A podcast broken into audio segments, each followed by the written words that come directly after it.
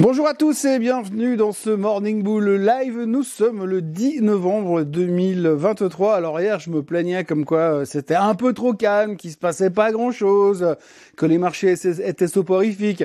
Bon alors je vous rassure, hein, c'est pas encore la monstre excitation, la volatilité est pas remontée à 35, mais en tous les cas, on a eu un changement, un changement de paradigme puisque Monsieur Powell a parlé et Monsieur Powell a un tout petit peu changé son fusil d'épaule. Enfin, pas changé son fusil d'épaule, c'est-à-dire que on est en train de se dire que peut-être on a un tout petit peu euh, anticipé un peu trop le fait que c'était la fin de cycle de hausse des taux euh, américains, ce qui veut dire que tout d'un coup, il y a eu comme un petit coup de froid sur le marché américain hier soir tard. Alors oui, on n'a rien vu en Europe parce que nous on était bien évidemment déjà rentrés quand ça a commencé à taper aux États-Unis.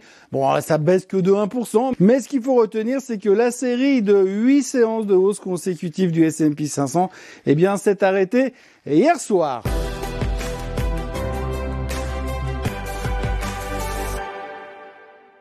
Donc oui, c'est la fin, c'est la fin de la hausse. Non, c'est pas la fin de la hausse, on verra ça plus tard. Mais pour l'instant, eh bien, on a une euh, baisse, une première baisse sur le marché américain hier soir.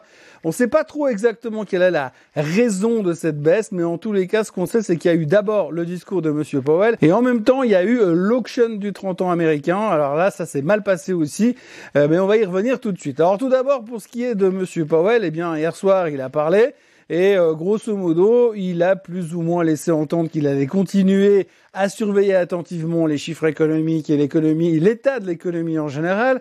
Il a également dit qu'il n'était pas convaincu que l'économie était suffisamment faible pour que ça ne justifie plus aucune hausse des taux.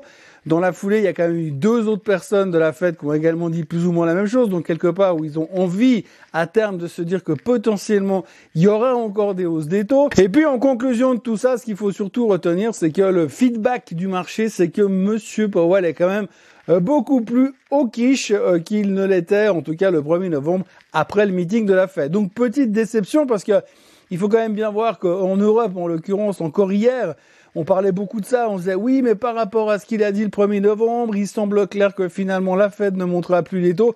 Ce qu'on a appris surtout hier soir lors de la conférence au FMI, c'est euh, que tout d'abord, eh bien, il n'y aura, il n'y a aucune garantie qu'il n'y ait plus de hausse des taux.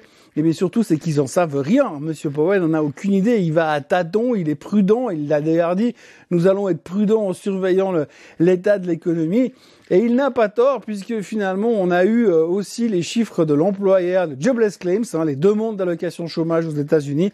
Et les demandes d'allocation chômage étaient en dessous des attentes. Et quand ils sont en dessous des attentes, eh bien ça veut dire que les gens demandent moins d'allocation chômage. Et s'ils demandent moins d'allocation chômage, eh bien ça veut dire que l'emploi va plutôt pas mal. C'est pas forcément le truc qu'on avait envie d'entendre en ce moment parce qu'on commençait à se dire depuis les NFP de la semaine dernière que finalement ça allait mieux vu que l'emploi semblait ralentir.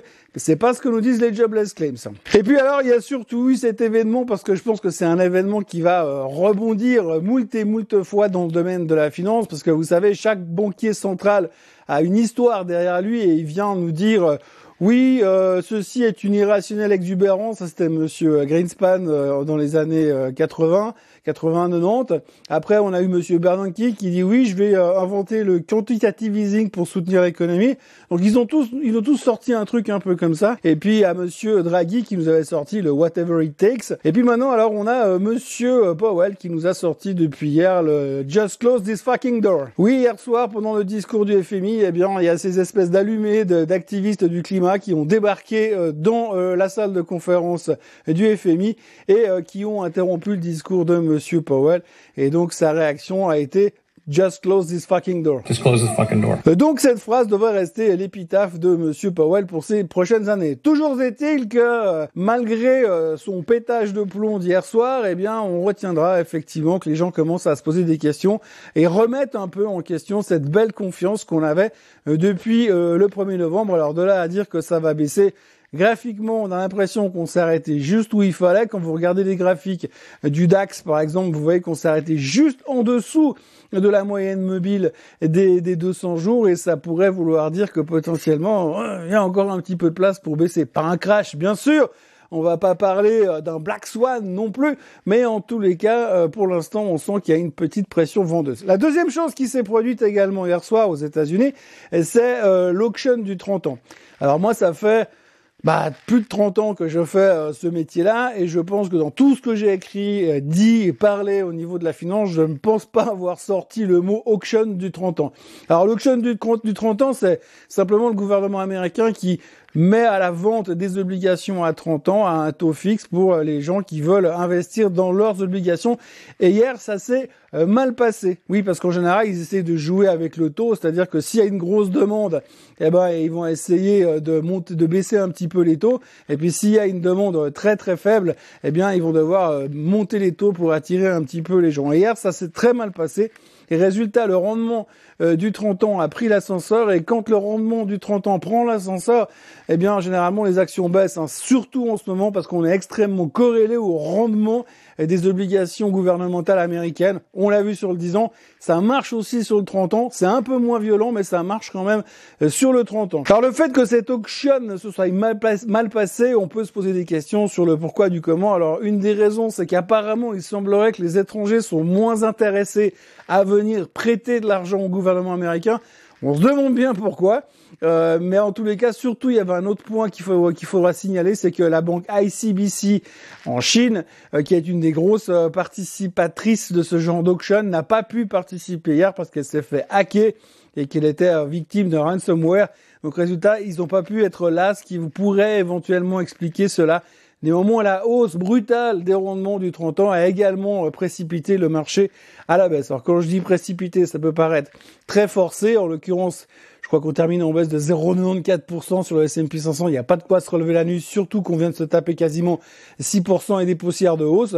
Donc voilà, quelques prises de profit pour l'instant. On verra comment l'Europe va réagir aujourd'hui. Mais on aura surtout l'occasion de se reposer la question pour savoir si Monsieur Powell euh, est peut-être pas aussi euh, enclin à devenir deviche qu'on ne l'espérait encore le 1er novembre. En ce qui concerne le pétrole, on a le ministre saoudien de l'énergie qui a expliqué hier qu'il fallait pas croire qu'il n'y avait pas de demande. Ça n'a pas suffi pour faire rebondir le baril qui se traite toujours à 80 dollars et des poussières. Et puis, euh, on est toujours dans cette grande question de savoir à quel moment va-t-il rebondir. Eh bien, il a l'air d'être relativement faible encore et de pouvoir aller un peu plus bas. Et puis pour pouvoir justifier un achat sur le pétrole, il faut vraiment qu'on ait quelqu'un qui vienne nous dire oui alors c'est bon le pétrole de toute façon ça va descendre à 15 dollars. Quand on aura vraiment un extrême négatif, euh, sentiment négatif qui va sortir sur le pétrole, c'est là qu'il faudra commencer à le racheter. Dans les petites nouvelles qui font rire, euh, hier nous avons eu Monsieur Rubini, ou plutôt la société d'asset management de Monsieur Rubini qui s'appelle Software Atlas Management, qui ont lancé un token qui est indexé sur un de leurs fonds d'investissement pour la finance responsable, blabla, peu importe. Mais en tous les cas, ils lancent un token sur le marché de la crypto, en guillemets. Alors c'est assez rigolo à signaler parce qu'en fait, si vous vous rappelez de la vague de hausse de la crypto-monnaie il y a quelques, quelques mois, quelques années, eh bien, on avait Monsieur Rubini, entre autres, qui était là en disant c'est un scandale, c'est un, c'est des gangsters, c'est la plus grosse arnaque qu'on ait jamais vue de notre vie.